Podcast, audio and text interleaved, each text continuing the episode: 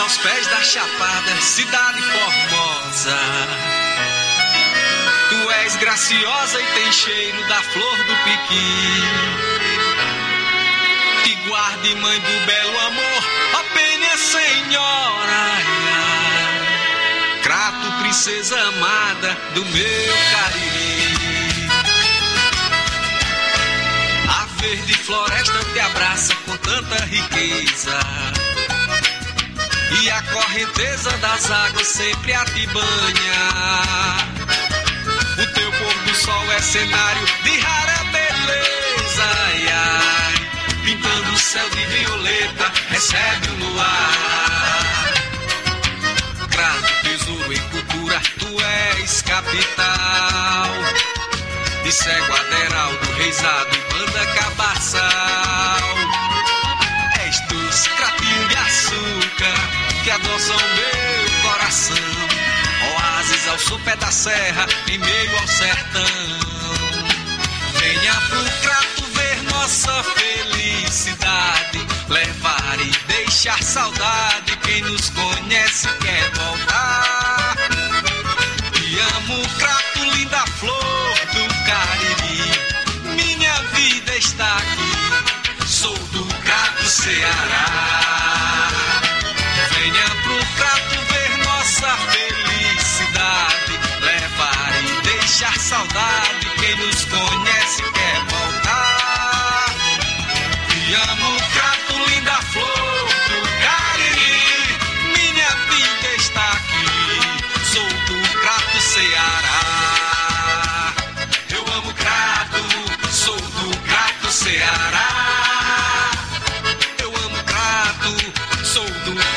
Crato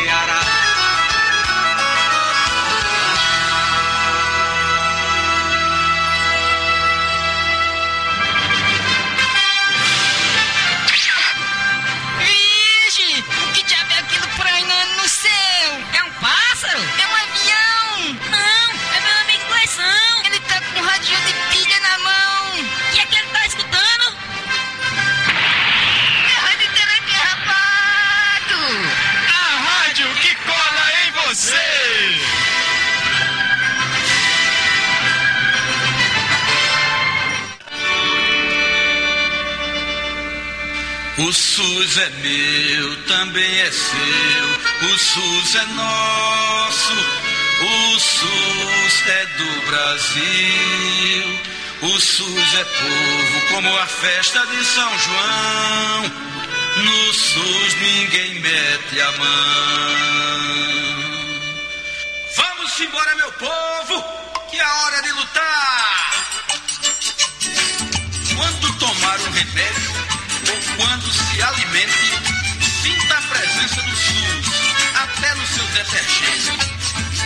vigilância ou pesquisa, no controle da Anvisa, na vacina e a produção do nosso medicamento, SUS é quase 100% saúde e educação.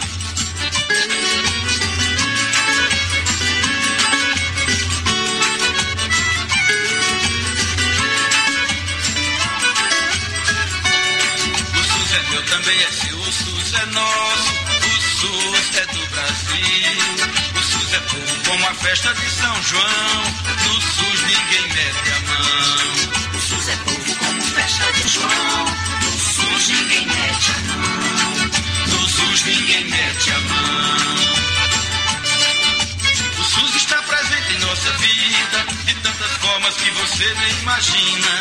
No dia a dia do idoso e da idosa, homem, mulher, menino,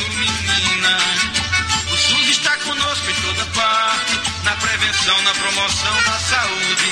Tá no remédio, cuidando do coração. No SUS ninguém mete a mão.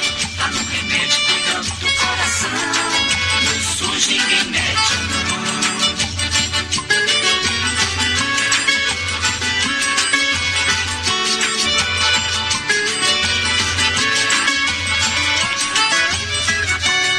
O SUS é meu, também é seu, o SUS é nosso, o SUS é do Brasil. O SUS é povo como festa de São João, no SUS ninguém mete a mão. O SUS é meu, também é seu. O SUS é nosso. O SUS é do Brasil. O SUS é povo como festa de São João. No SUS ninguém mete a mão. O SUS é povo como festa de São João. No SUS ninguém mete a mão. Mete a mão. Oi, Sara. Oi, Isabelle. Vai começar o programa Minuto Mais Saúde, da Rádio Literária Carrapato. Eu vou ficar ligadinha aí.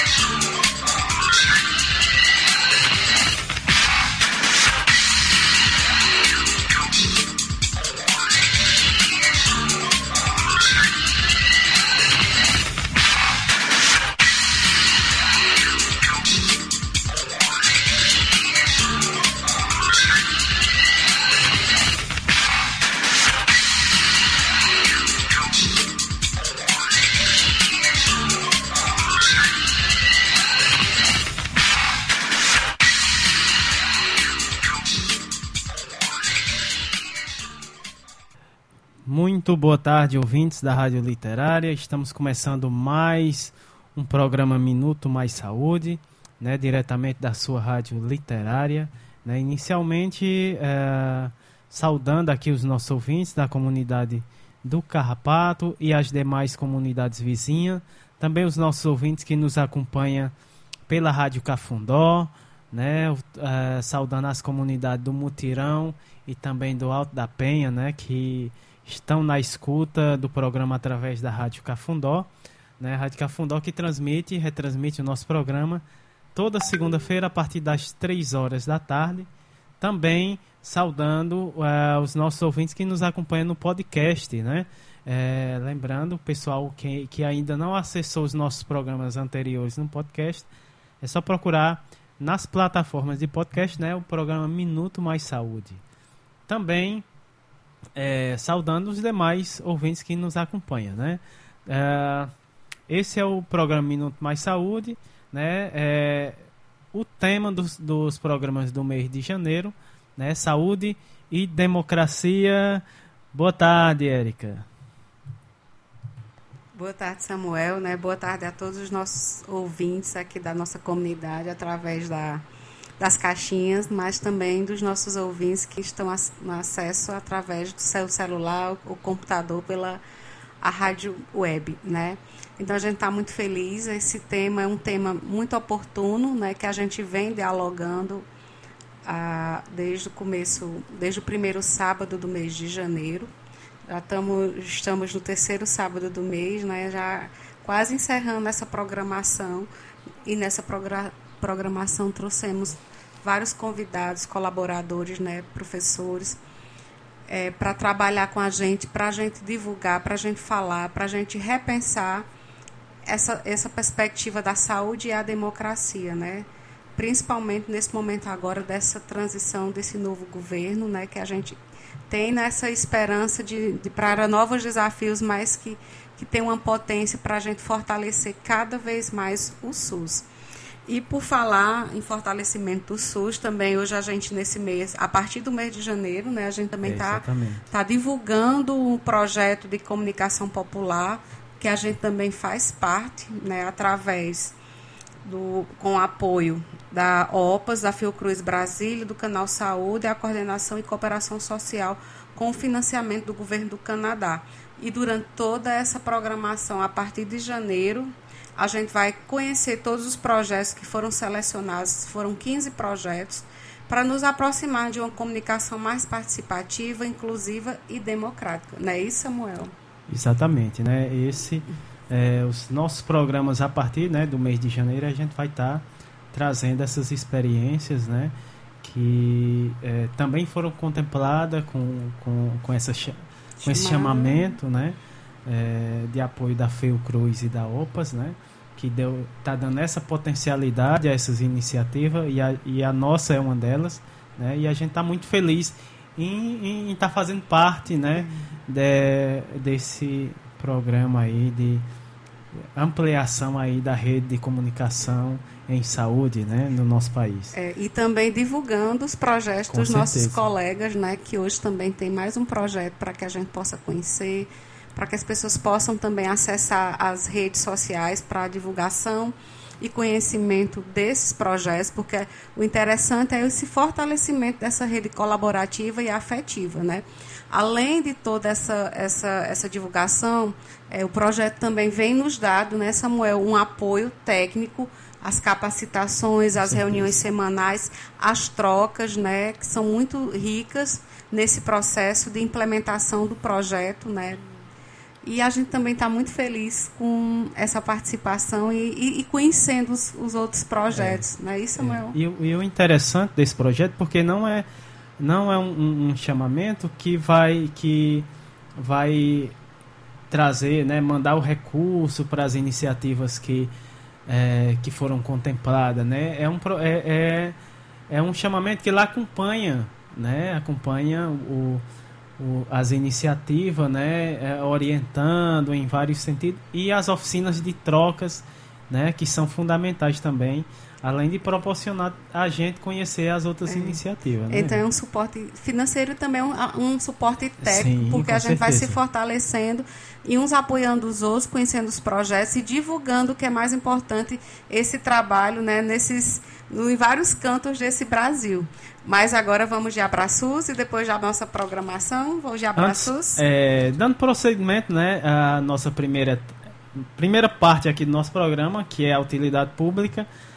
Uh, a gente traz os dados referente a, aos casos de Covid aqui da nossa cidade. Né? Esses dados são fornecidos pela Secretaria Municipal de Saúde aqui da nossa cidade do Crato.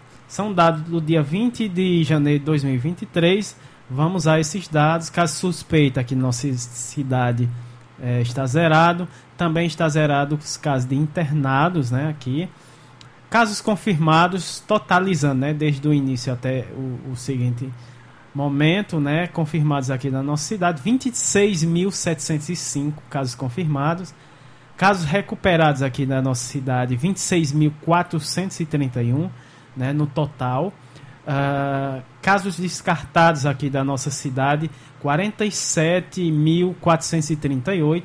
Total de óbitos aqui da nossa cidade, 263 em isolamento. Né? Até o momento temos 11 pessoas em isolamento. Total de notificações aqui da nossa cidade, 74.143. Né? Esses são os dados referentes aos casos de uh, Covid aqui na nossa cidade.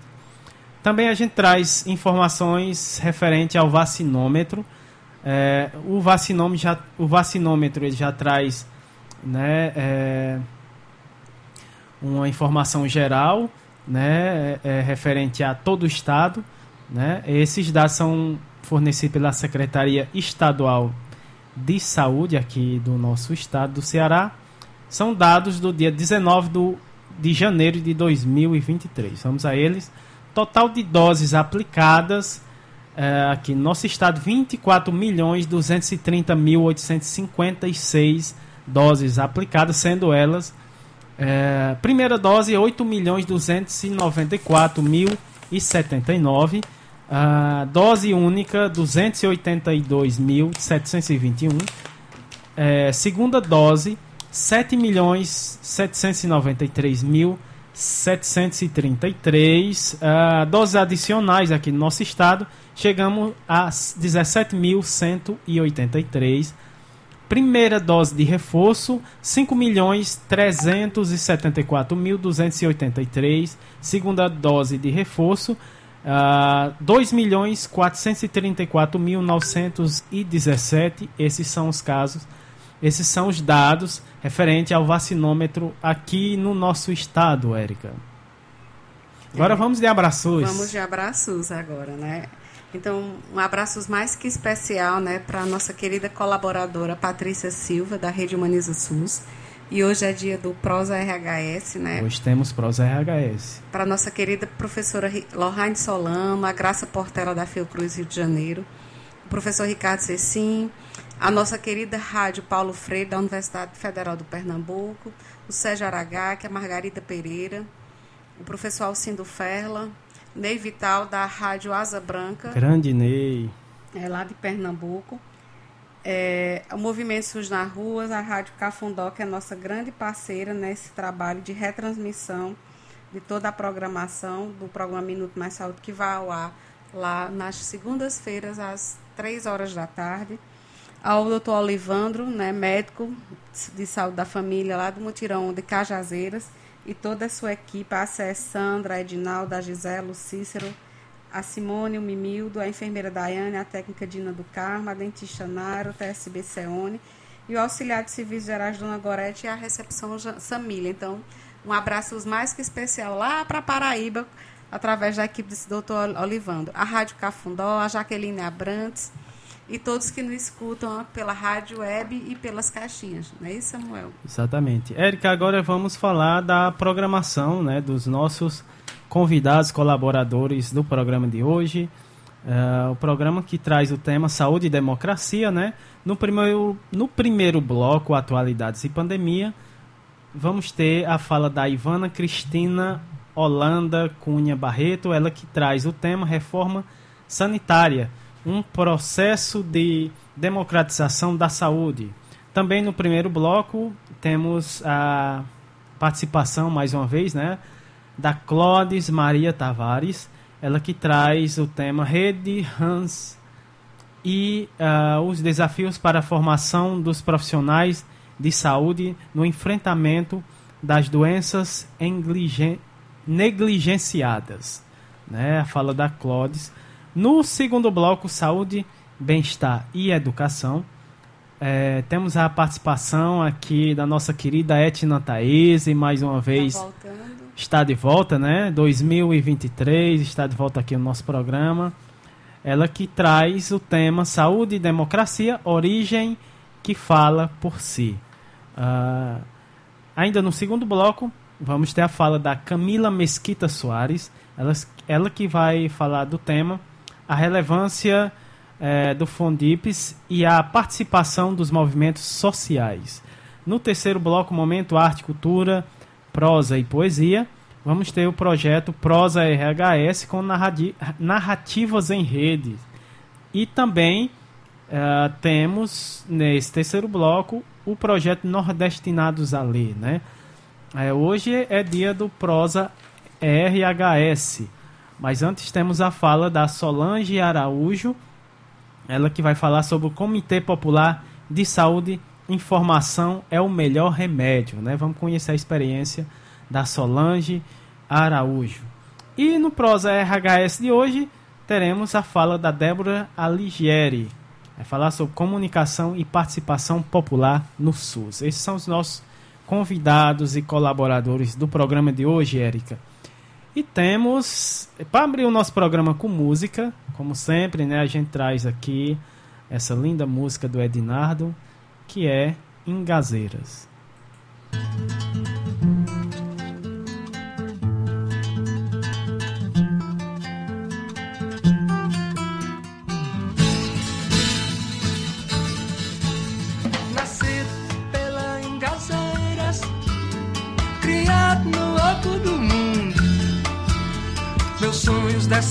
Ladeiras, varando cancelas, abrindo porteiras, sem ter o espanto da morte, nem do rancor do trovão. O sul, a sorte, a estrada me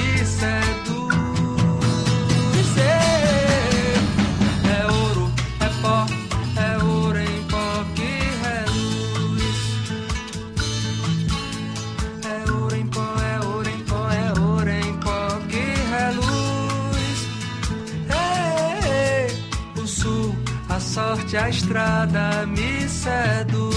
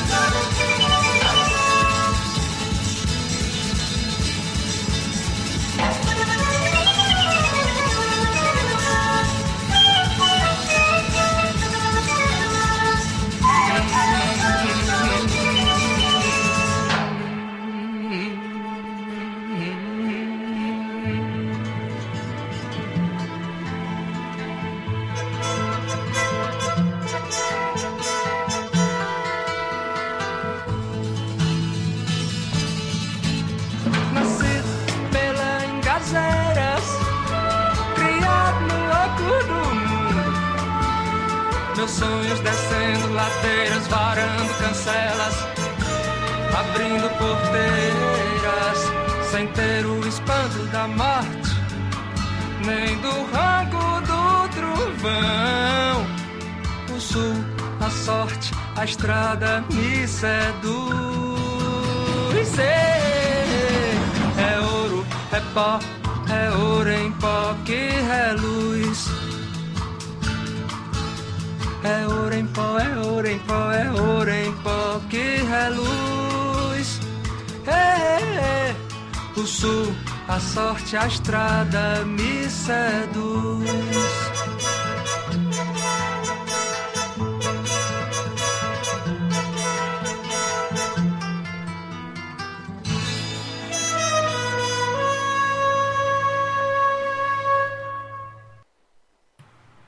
Tá aí, né? Linda música do Ednardo Engazeiras.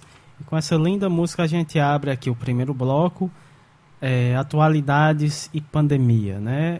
Nesse primeiro bloco teremos a fala da Ivana Cristina Holanda Cunha Barreto, ela que é médica, doutora em medicina na área de pediatria pela Universidade de São Paulo, também pesquisadora especialista em ciências, tecnologia, Produção e Inovação em Saúde Pública da Fundação Oswaldo Cruz, no Ceará. Também coordenadoras dos projetos de desenvolvimento tec tecnológico, plataforma Zelo, Zelo Saúde, Giza Inteligente Bot. Também desenvolve soluções em saúde digital. É, também é coordenadora do mestrado profissional em saúde da família à distância, o Prof. Saúde, a, pesquisa, a análise do processo de trabalho da estratégia de saúde da família no contexto da Covid-19. Também compõe o corpo docente do mestrado profissional em saúde da família da Renasf Fiocruz e do programa de pós-graduação em saúde pública da UFC.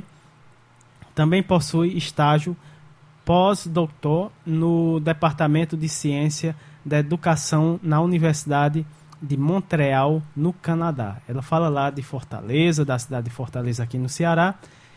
E o tema da fala da Ivana é reforma sanitária, né? um processo de democratização da saúde.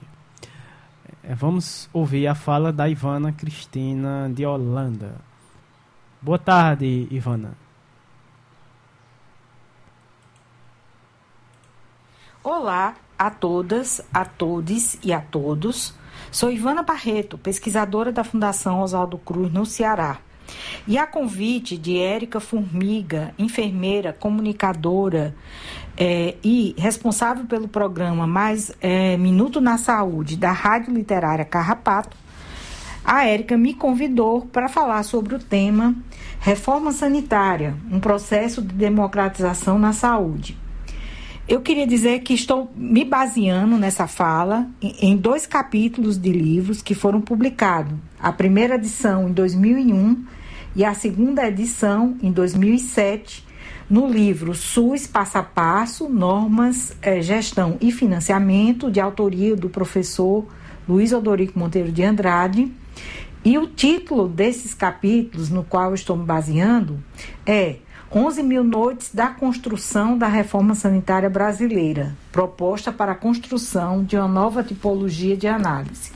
Então, esses capítulos fazem uma análise da implementação do SUS, né? E eu gostaria primeiro de falar que, para mim, o SUS é uma utopia, né? E o que é utopia? Utopia é qualquer descrição imaginativa de uma, é, é, de, de uma teoria é fundamentada em leis justas e em instituições político-econômicas verdadeiramente comprometidas com o bem-estar da coletividade, né? Então, assim, utopia é uma realidade é, é, é maravilhosa, uma realidade de solidariedade, de uma vida mais humana, de uma vida mais fraterna, de uma sociedade mais justa, não é? E o SUS, então, é, ele poderia né, ser caracterizado como uma utopia. Porque o que é o SUS? É um grande sistema de saúde, né? E é o único sistema de saúde no mundo com mais de 100 milhões de pessoas que têm acesso a esse sistema público, gratuito e universal, né? Que ele, enquanto uma utopia, ele já existe, é claro, já existe toda uma rede de, de serviços e sistemas de saúde, mas na, no ideal pelo qual ele foi concebido, o SUS é um sistema integral, é um sistema universal, ou seja, os 200 milhões de brasileiros teriam acesso a esse sistema, acessível, ou seja, toda vida que um cidadão tivesse necessidade desse sistema, ele deveria estar ali pronto para atendê-lo, nas mais, nos mais diversos problemas que ele possa apresentar é, com elevada resolutividade, né? E equânimo. E o que quer dizer equânime? Quer dizer justo, quer dizer que é um sistema que é, oferece maior, maior é, quantidade de serviços ou maior é, alcance nos seus serviços, abrangência para as pessoas que mais necessitam. Isso entendendo que o SUS, né, o Sistema Único de Saúde no Brasil, está implantado numa sociedade capitalista, numa sociedade muito desigual, em que você tem apenas é, uma fatia muito pequena da população, cerca de 2%, né, que, que tem, que é uma, que, é, tem acesso de muitos ricos, em torno de 20 a 25% de pessoas que têm acesso a um plano de saúde, né? E a gente sabe que o Brasil gasta né, é, é, do, do valor em recursos que o, o país gasta, é, do produto interno bruto que o país investe em saúde no Brasil, nós temos que, é, do total, é, que é em torno de 9% do produto interno bruto, é, mais de 5% é gasto dentro do sistema privado de saúde, que atende apenas 25 milhões de pessoas, e o restante desse recurso, que é em torno de 4,5%, é aplicado dentro do SUS para os outros 175 milhões de brasileiros. Não é? Portanto, o valor em dinheiro é, investido por habitante por ano, né, comparando o sistema público e o sistema privado, é muito menor no SUS, né? É, um, é, é, muito menor o valor que a cada uh, cidadão tem direito para o gasto em saúde é muito menor no SUS em relação ao setor privado.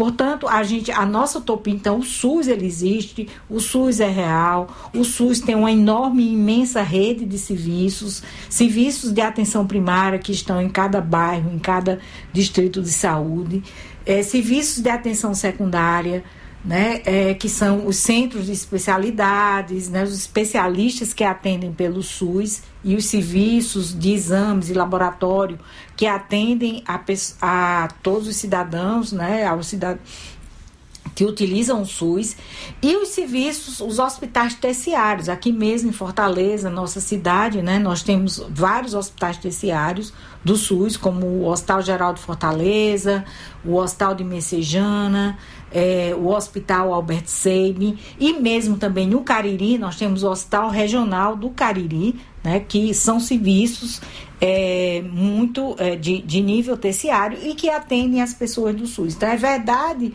que a rede do SUS ela existe, né?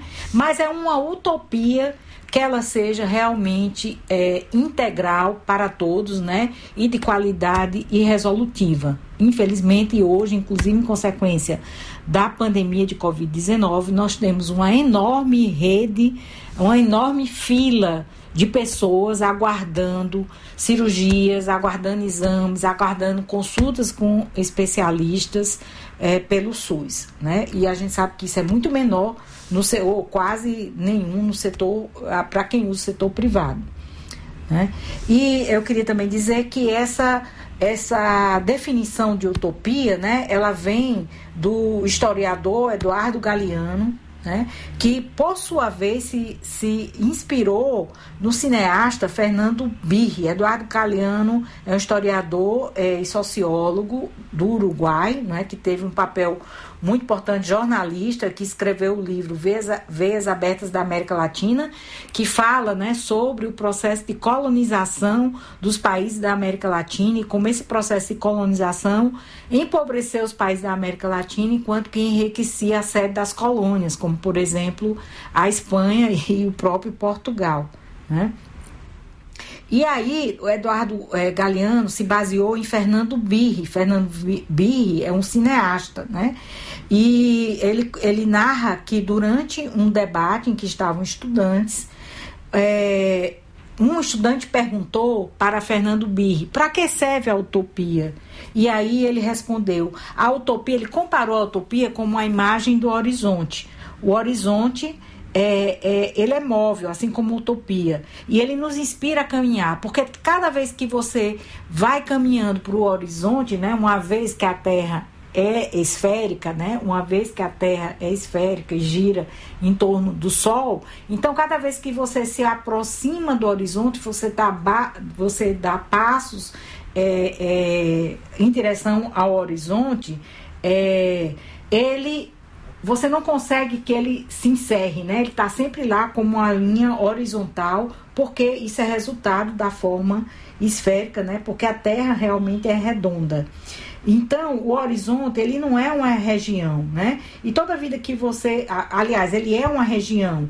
E toda vida que você se aproxima do horizonte, é, então ele se expande, né? A imagem do horizonte se expande e mais à frente aparece uma outra linha que passa a ser o horizonte, onde outras regiões estão ali presentes, né?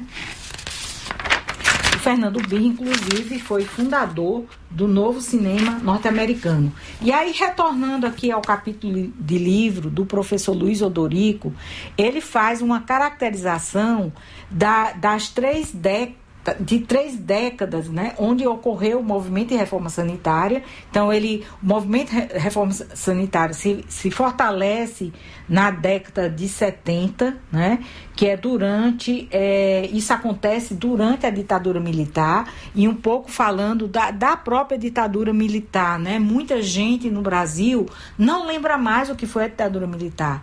A ditadura militar foi um período que iniciou em 1964 e só terminou por, no início da década de 90, em 1989, quando houve a primeira de volta a primeira eleição para presidente no Brasil depois de, de, dezenas de anos, né? Então, ela foi um período em que assumiu o poder no Brasil, substituiu, é, o, substituir os presidentes brasileiros é, generais, né? E, e eles eram nomeados, né? Não havia, houve um golpe de Estado, é, o Congresso foi dissolvido durante algum tempo, né? as instituições democráticas da República pararam de funcionar e no, é, generais nomeados pelo próprio Exército passaram a exercer o comando é, da presidência da República no Brasil, do governo federal, sem serem votados pelo povo. Né? E só em 1989 volta a haver é, novas eleições presidenciais e na primeira eleição foi eleito o, o hoje atual presidente Lula concorreu nessa primeira eleição direta, mas na época foi é, eleito Fernando Collor de Mello. Né? Mas voltando aqui à reforma sanitária e à década de 70, né?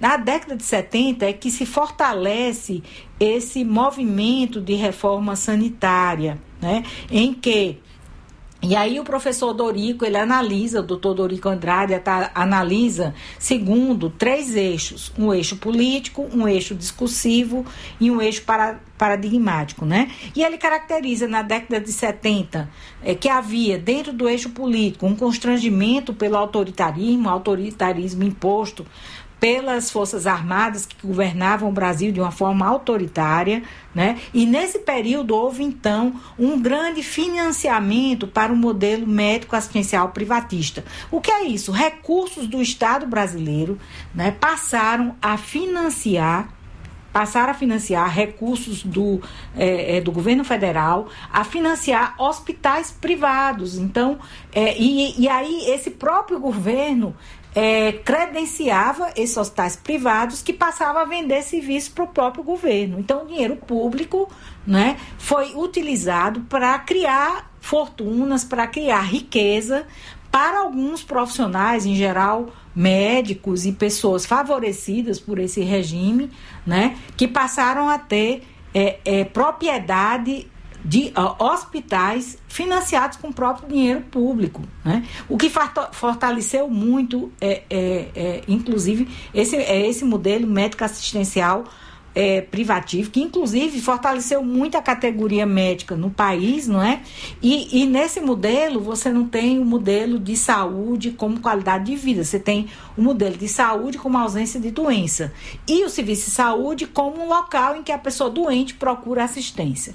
Então isso é totalmente diferente do que é o SUS, né?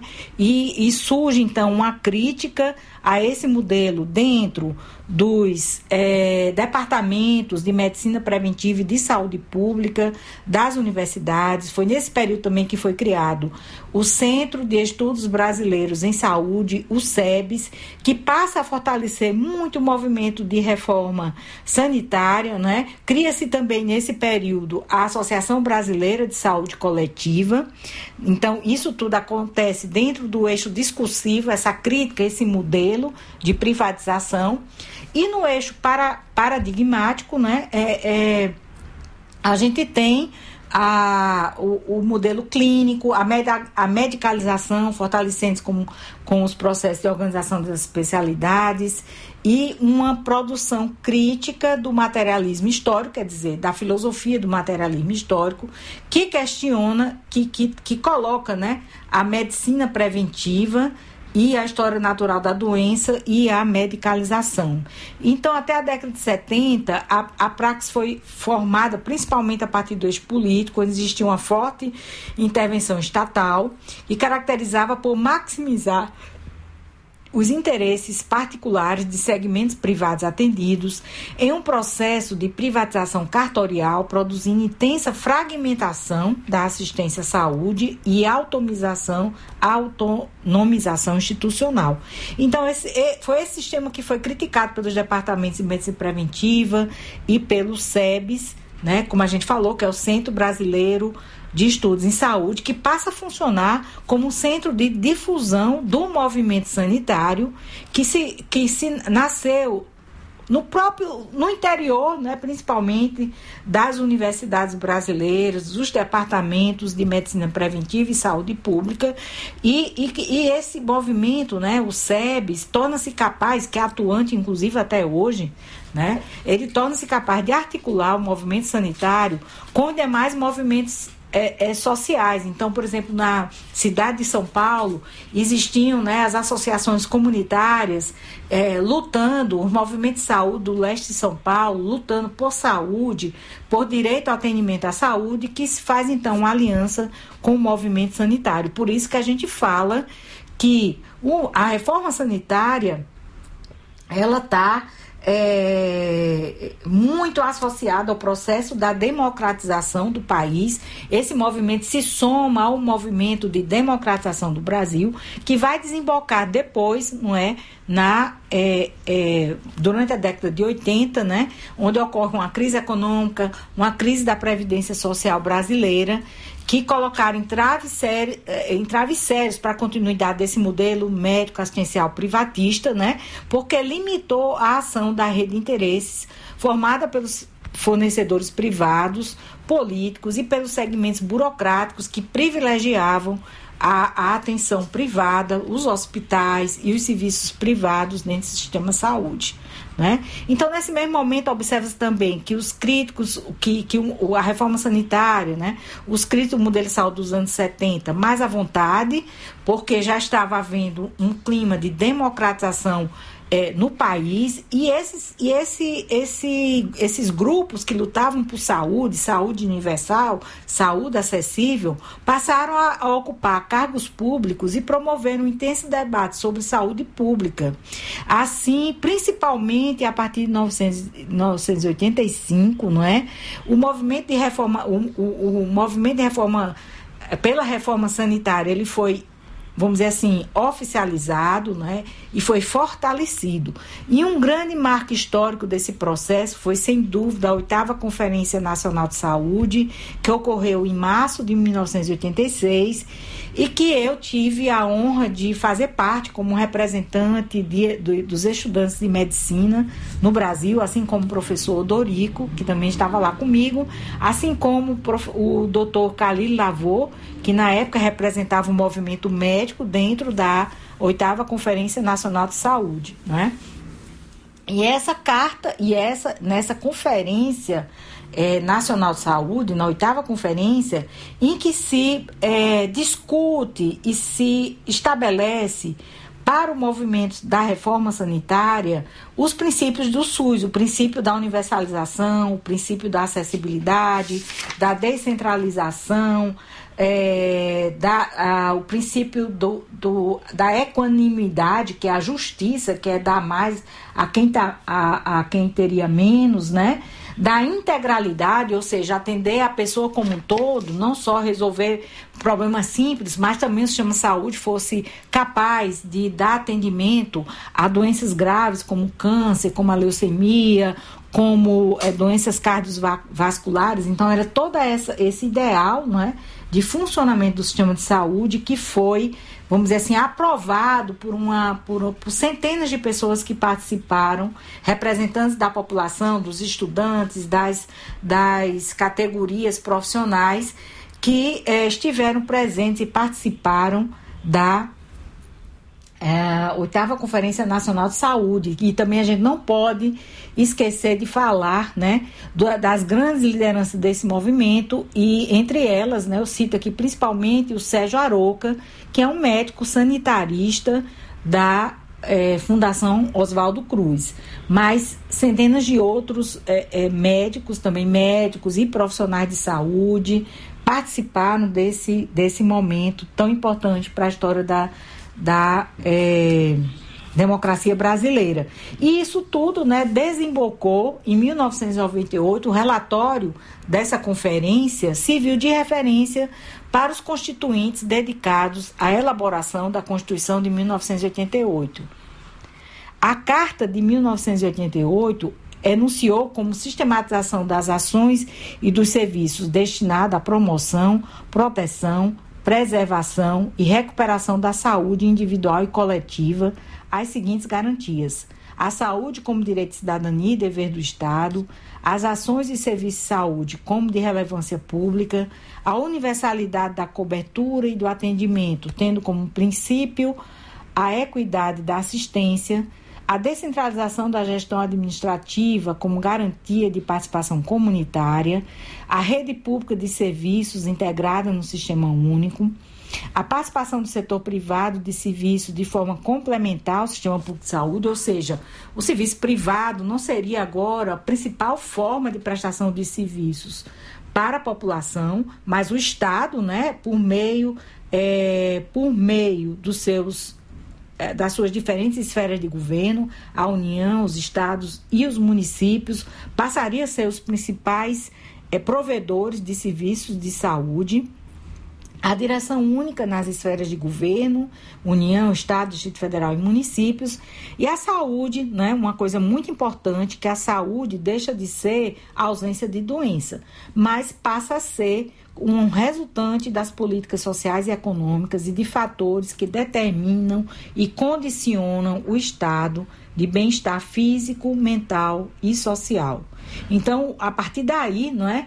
A Constituição brasileira senta as bases para que a gente passe, que faça uma transição de um sistema desintegrado no que diz respeito à articulação das esferas de governo, centralizado, ora em serviços médicos hospitalares privados, ora em programas verticalizados, para um outro sistema com comando único em cada esfera de governo, é, que passou, né? Então, esse, esse desenho é, do SUS que é, a gente considera uma utopia, porque realmente né, esse desenho, essa ideia do SUS humano, equânime, resolutivo, é, ela ainda é uma ideia, um sonho a ser perseguido a cada dia. A gente vai alcançando novas coisas, mas é sempre um sonho por causa da sua é, grande ambição de dar uma atenção à saúde integral a toda a população.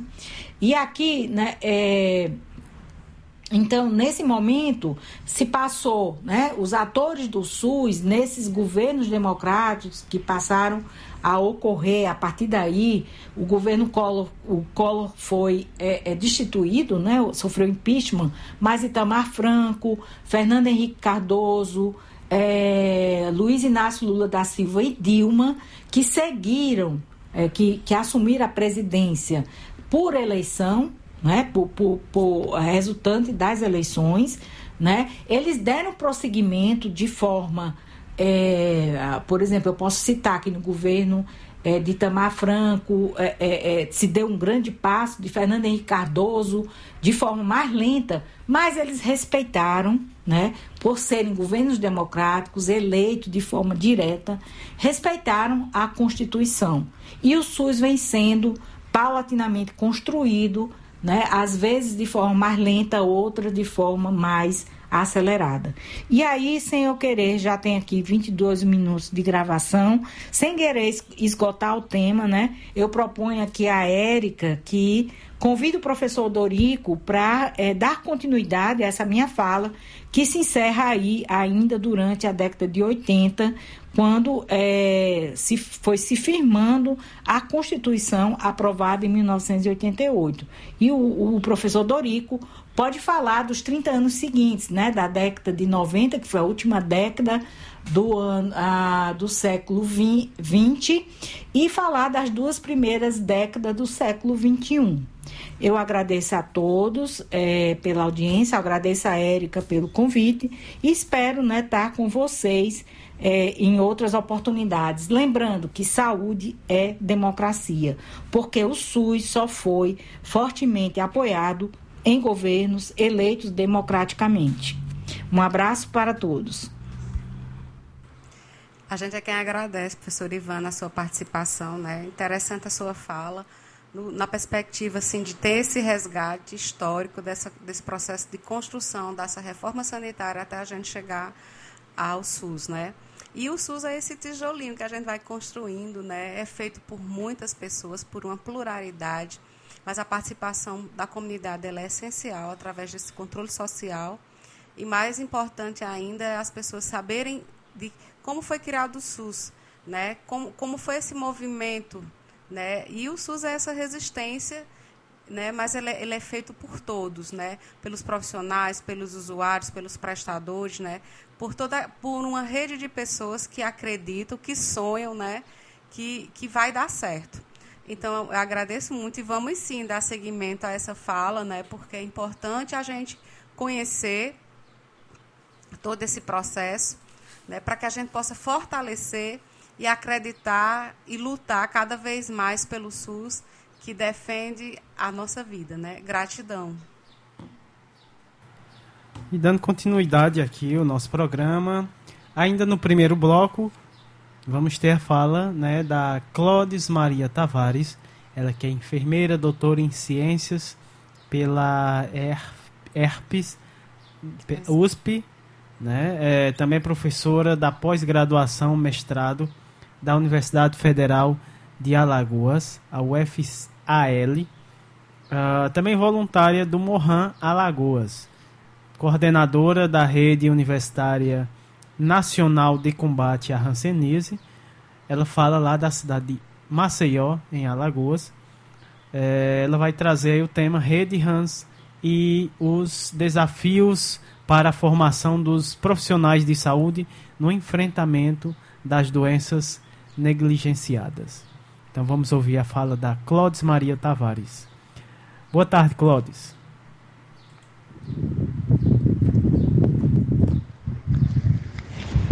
Então, boa tarde, Rádio Literária.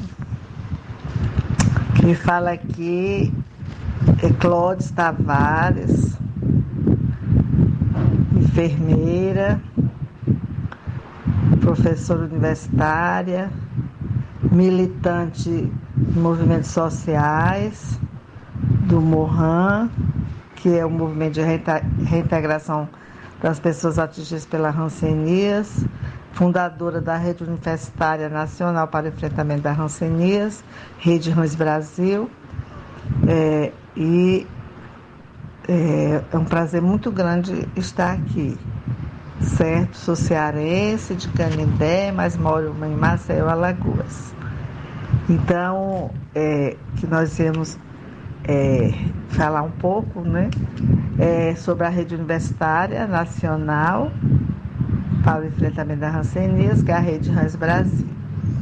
E quais os desafios para a formação é, dos profissionais de saúde para o enfrentamento não só da rancenias, mas como das outras doenças negligenciadas, certo? Então, é, quando pensamos em formar essa rede universitária nacional, em novembro de 2015, no, no Simpósio Brasileiro de Rancenologia, eu tive essa iluminação, né? uma inspiração que, como docente, como professora universitária é, e trabalhando na área de saúde pública, eu percebi é, que realmente nas próprias emendas dos cursos da, da área da enfermagem e também a, analisando emendas de outros cursos, em relação a essas doenças negligenciadas. E, e a maior ênfase é na questão da rancenias, certo?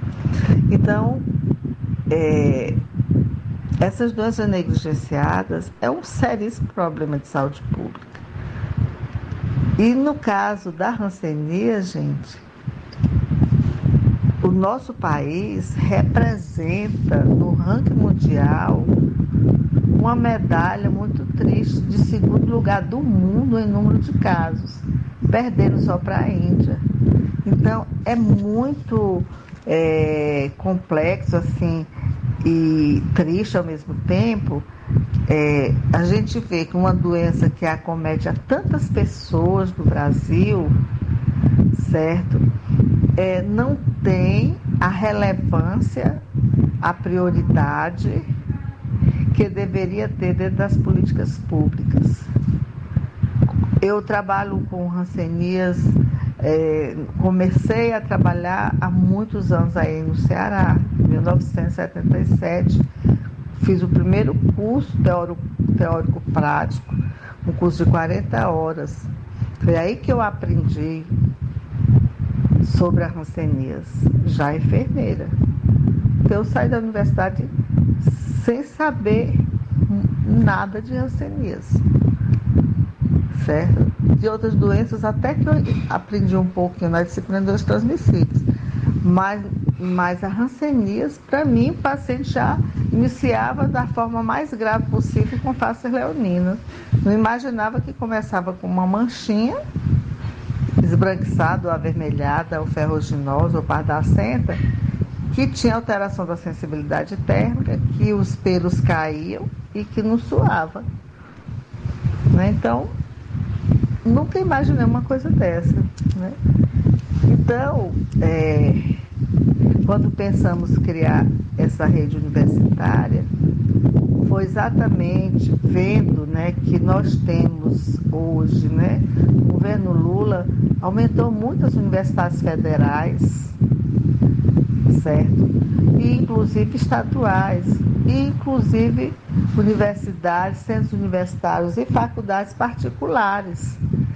Então, nós temos é, nos vários cursos da área da saúde, da área das humanas e sociais, um espaço para trabalhar a problemática dessas doenças negligenciadas, para trabalhar a, a, problemática das rancenias, né? Então, que os professores, é, nas disciplinas que têm a ver né, com, com as doenças negligenciadas, priorizem em suas emendas o ensino teórico, o ensino prático, e que trabalhe também a pesquisa e a extensão a pesquisa e a extensão em rancenias, em doenças negligenciadas.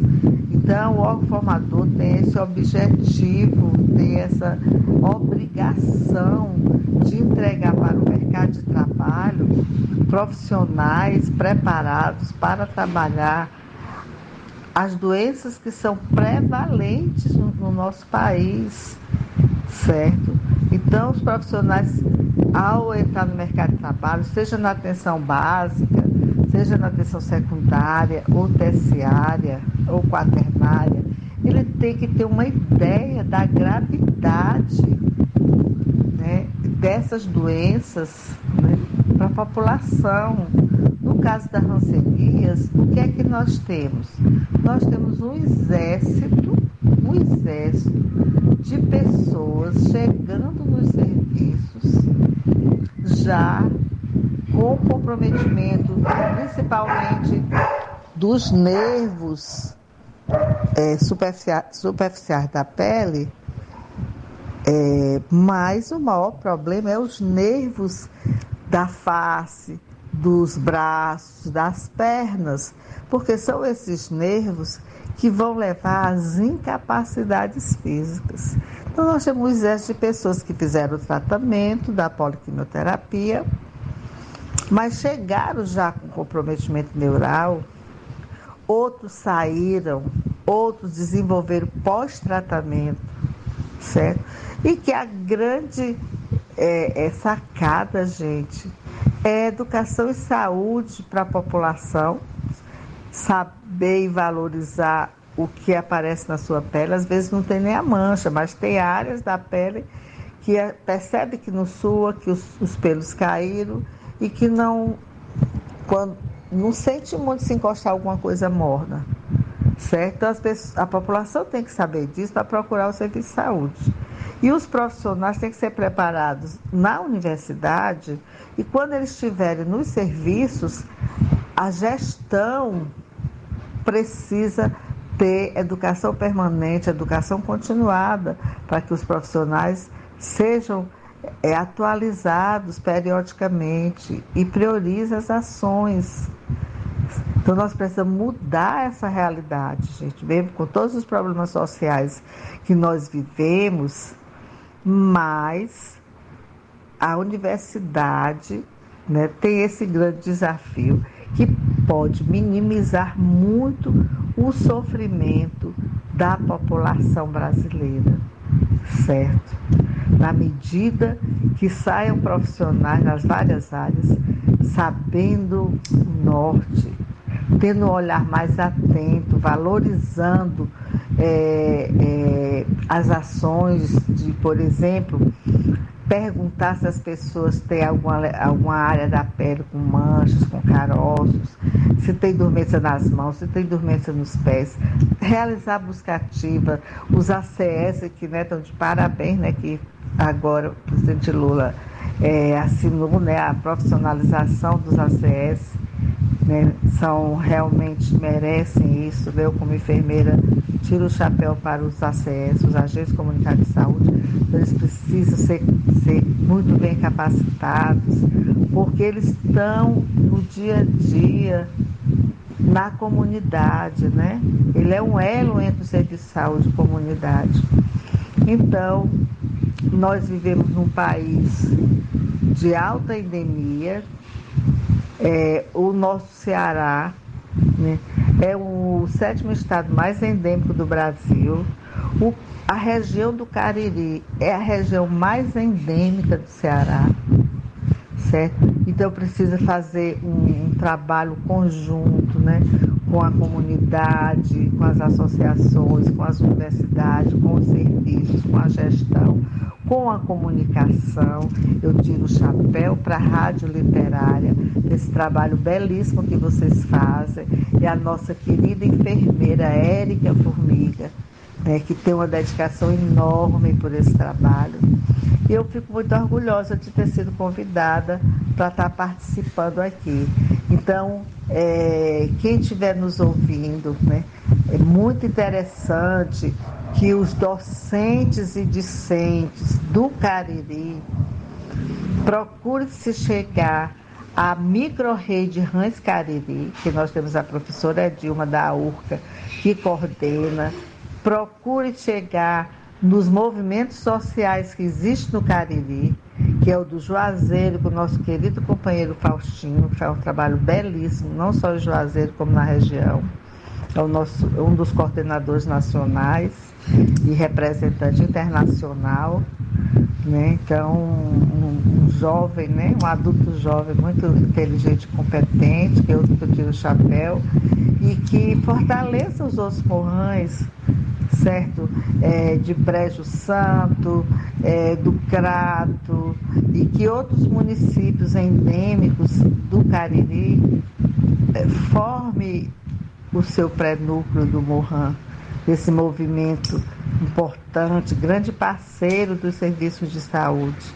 E precisa que as pessoas afetadas pelas rancerias conheçam o movimento e sejam voluntários. Certo? Então, um abraço aí para toda a equipe da Rádio Literária. Em março eu vou estar indo no, para o Crato e, se Deus quiser, eu vou estar visitando vocês agora com a sede nova, né? Tá de parabéns. Um grande abraço, paz e bem.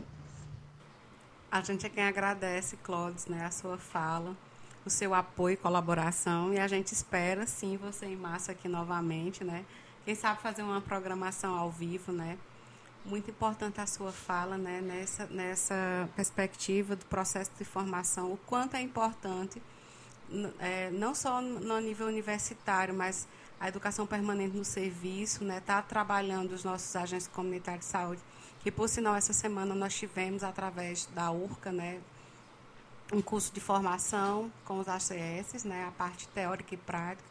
Então a gente agradece muito, que a gente sabe que você também tem uma grande contribuição é, nesse processo, né, no, dando apoio ao trabalho da professora Edilma, né, e vamos esperar assim você aqui, aqui em março. Um grande abraço e muito obrigada. Aí tivemos a fala da Clodes, né? Mais uma vez aqui participando do nosso programa. Ela que já veio, né, pessoalmente, visitou aqui o nosso estúdio e ela falou que estará aqui virá novamente, né, em, março, é? Em março, exatamente. E com a fala da Clodes, a gente encerra aqui o primeiro bloco, né, e, e a gente sempre encerra com música também, né, e essa próxima música é, é do Gonzaguinha, e Vamos à Luta é o nome da música.